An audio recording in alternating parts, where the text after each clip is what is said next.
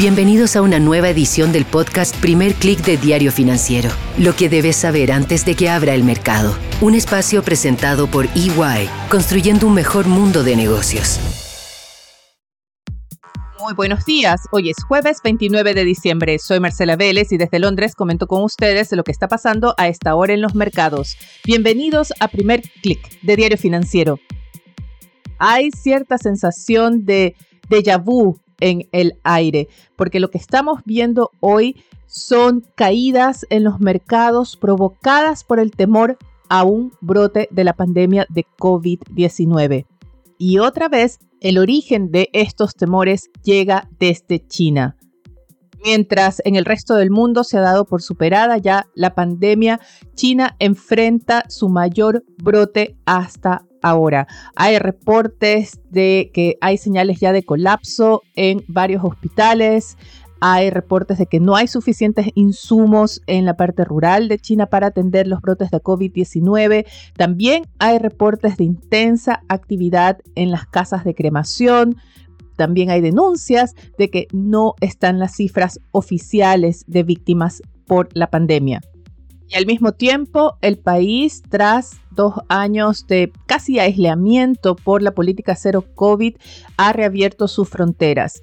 Milán reportó ayer que la mitad de los pasajeros de vuelos que llegaron desde Shanghái a esa ciudad dieron positivo por COVID-19. Estados Unidos, India, Japón, están entre los países que se han apresurado a imponer nuevas restricciones a los viajeros de China, obligando a test de COVID-19 y a cuarentenas de 7, 8 y hasta 10 días en caso de dar positivo. Las razones detrás de estas restricciones se basan en el temor de que el brote en China pueda expandirse a otras ciudades a través del intercambio de viajeros y que incluso podamos ver el surgimiento de una nueva cepa.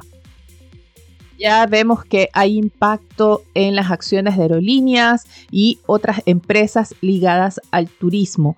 Los mercados también reaccionan al temor de que este brote de COVID-19 sea mayor al esperado por Beijing y que le obligue a las autoridades chinas a dar marcha atrás en su programa de reapertura, pero también que mantenga bajo presión el consumo y la actividad económica en ese país. Hay que recordar que todas las proyecciones para 2023 y especialmente aquellas que anticipan que la economía global podrá escapar de una recesión o que la recesión sería moderada, se basan en la idea de un mayor dinamismo de China a partir del segundo trimestre. Es esa una de las razones detrás de las caídas que vemos esta mañana, especialmente entre las materias primas. Hay que notar el impacto que está teniendo en el precio del petróleo, que ya pierde 2,68%, el barril de WTI vuelve a los 76 dólares. También vemos un impacto en el cobre que retrocede 0,54% en Londres. También vemos bajas en los índices bursátiles, las acciones en Asia pierden 0,59%, las pérdidas sin embargo son lideradas más bien por Japón. En Europa tenemos una sesión mixta, varios índices han revertido las pérdidas. De la mano también de un cambio de tendencia en los futuros de Wall Street. A esta hora el stock 600 recorta sus pérdidas, cae apenas 0,06% y bien podría entrar en terreno positivo una vez que abra Wall Street. Los futuros del mercado estadounidense apuntan a una apertura al alza. El Nasdaq avanza ya 0,61%, el S&P 500 sube 0,35%, sacudiéndose un poco las caídas que vimos en la sesión de ayer.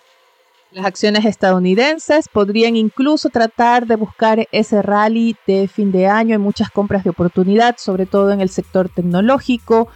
Y sería una buena forma de cerrar un 2022 que de otro modo ha sido muy malo para las acciones especialmente estadounidenses. No ha sido el caso de las acciones chilenas. Diario Financiero destaca en su portada esta mañana que la bolsa chilena ha tenido su mejor año desde 2017.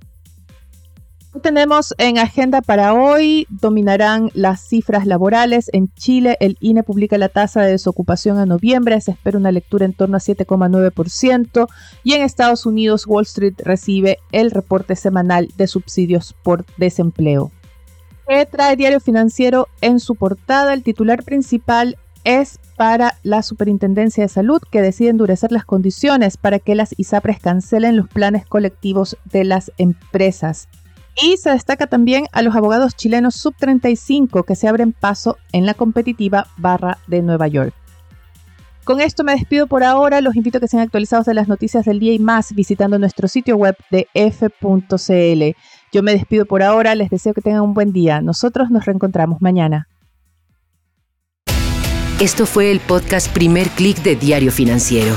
Lo que debes saber antes de que abra el mercado.